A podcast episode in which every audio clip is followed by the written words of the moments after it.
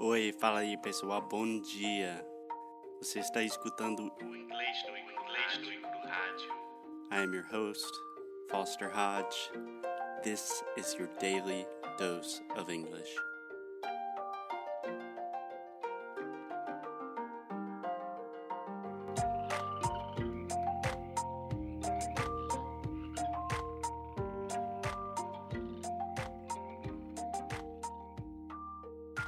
Hey Alexia, Hey, Foster. how are you? Good morning, good morning. It's still very early. Yes, it is. And super cold. Yeah, it, it's 10 a.m. It's not that early. No, but it's cold. Yeah. it's four degrees Celsius outside. Yes, it is cold and rainy in Greenville, South Carolina. So, Alexia, what are we talking about today? I think about my blackout. Do you want to explain what a blackout is? Blackout is when you don't remember anything that you did. Right. Normally, we talk about blackouts in relation to alcohol and drinking too much. But in this case, Alexia blacked out, lost her mind and her memory in a church in front of 200 people at my brother's wedding. Yeah, well, yeah, I don't even know how to begin talking about it because I honestly don't. Okay, so Alexia is not helpful here. So let me explain a little bit of the backstory. So my brother was getting married, and my brother's fiance at the time, now my brother's wife, my sister in law. Very cool. I have a sister in law. Hey, Christine, what's up? I imagine you were not listening because you were on your honeymoon.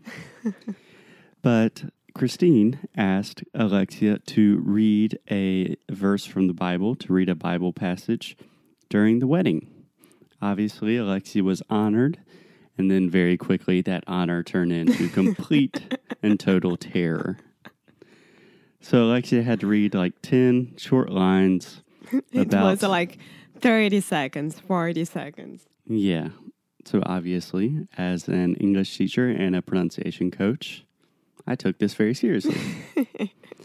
so Alexia and I practiced a lot. She was doing great. Had a couple of words she had to work on, especially the difference between gone, which would be the past of go, the past participle. So like I'm going to the mall. I went to the mall and then she has gone to the mall, right? But Alexia, for whatever reason, was saying gun, which would be like achma, like a pistol, which in church, probably not a good thing to say. You know that I had this conversation with your grandfather, right? My grandfather, who is a Lutheran pastor, which means he is a, a minister. Yeah, yeah. One day before the ceremony, I think that Foster was telling him that I was super nervous about it, right? Mm-hmm. How is it? What do you and mean? then and then he said, "Yeah, I'm nervous as well." yeah, he was just saying that he's literally spoken at churches probably a million times. yeah.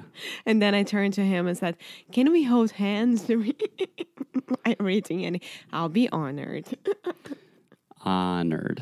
honored. So that is actually the ah sound, just like prato shatu, honored. Yeah, but the good thing is, before the ceremony, Foster and I and his parents we arrived there like one hour and a half before the actual ceremony. Mm-hmm.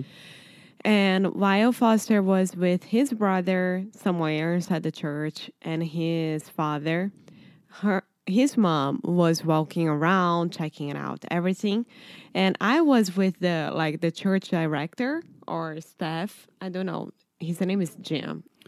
Yeah, I believe we call that the the parisher, but yeah, it's like a director. Yeah, and before because one day before the mic wasn't working, which I would be more than fine with that, but.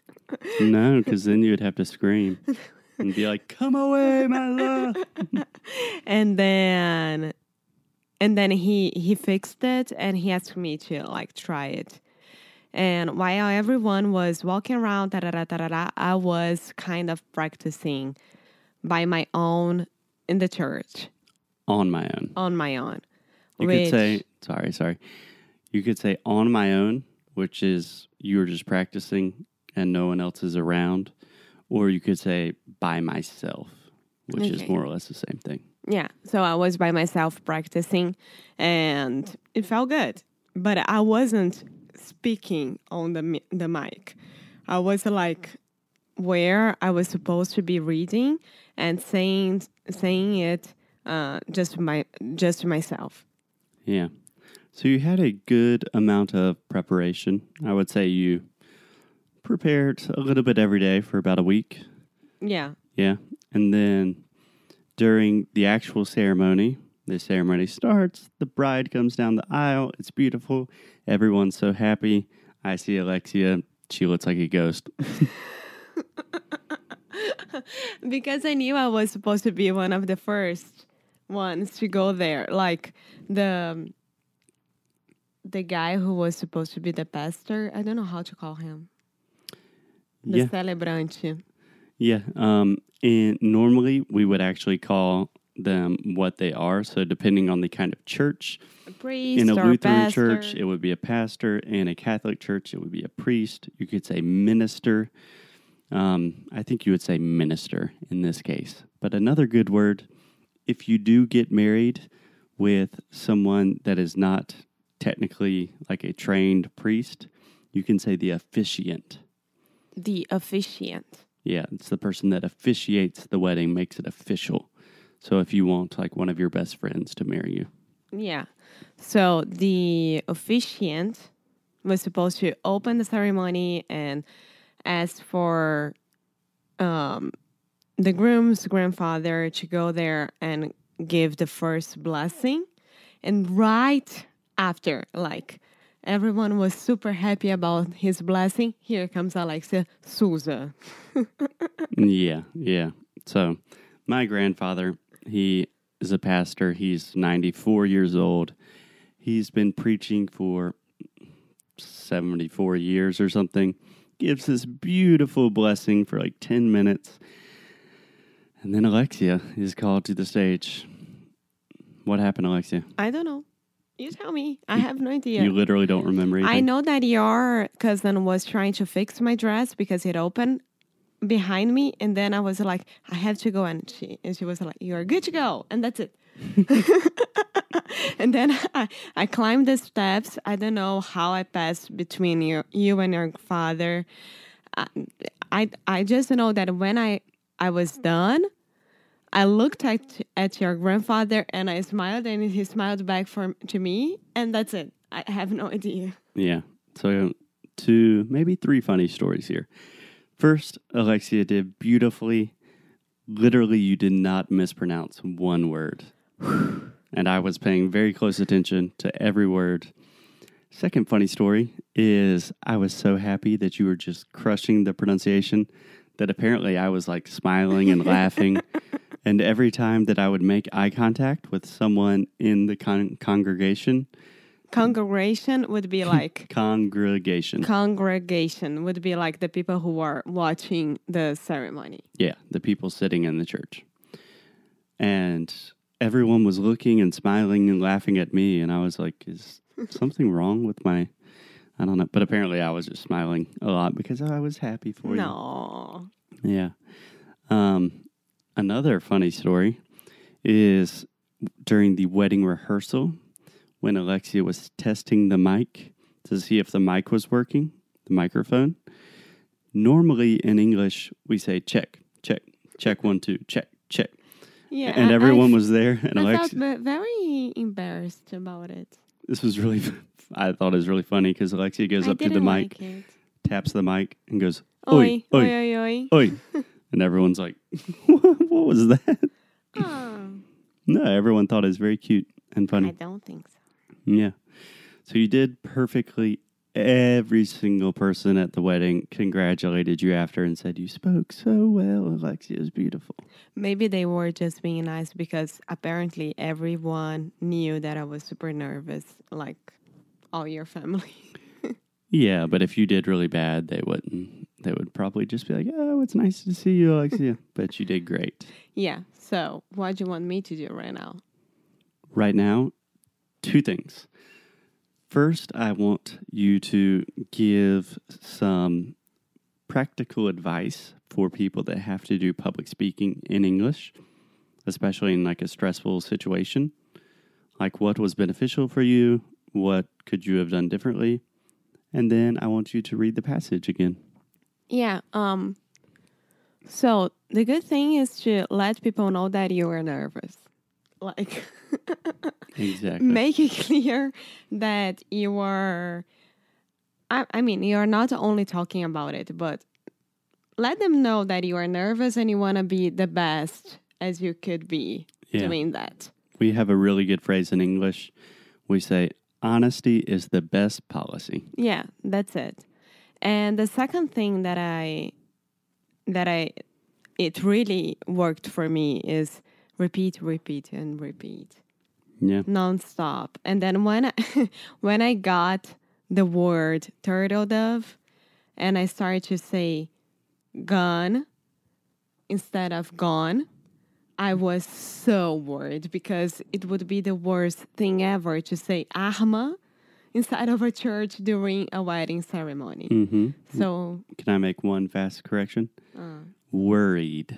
ah, worried. Yeah, worried seria preocupada. Uh-huh. Right. And and I couldn't stop saying the word gone, gone, gone. Yeah. So this I think is perfect advice.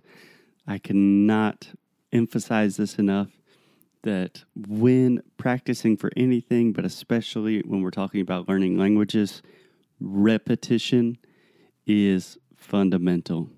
So Alexia had repeated this. Obviously, I was listening, making corrections, but after Alexia knew what she had to focus on, it was all you just repeating like a million times. And when you have that level of repetition, you can physically black out, not remember anything, and still do it perfectly. Yeah. Well, what I think is that you gotta do what you gotta do, right? I was compromised. I, I was compromised. I Uh, compromised to do that. no, no. In English, if you say you're compromised, it means like Donald Trump is compromised by the Russians. That means like they had bad information and like Uh, they can, you know, use that information to manipulate him. yeah, well, I agreed to do that. Exactly. My name was there. I Everything went committed to do that. Yeah, I committed to do that. Everything was okay. So, um, just one thing, I have never done that in Portuguese as well. So it was my first actual ceremony that I had to read during a wedding, and I couldn't be more honored to do that. Yeah. But I think that's it. Repeat, check out the place that you're going to speak before and go there, check out the mic or no mic, talk to people and do your best because you'll be great. Perfect. Truer words have not been said.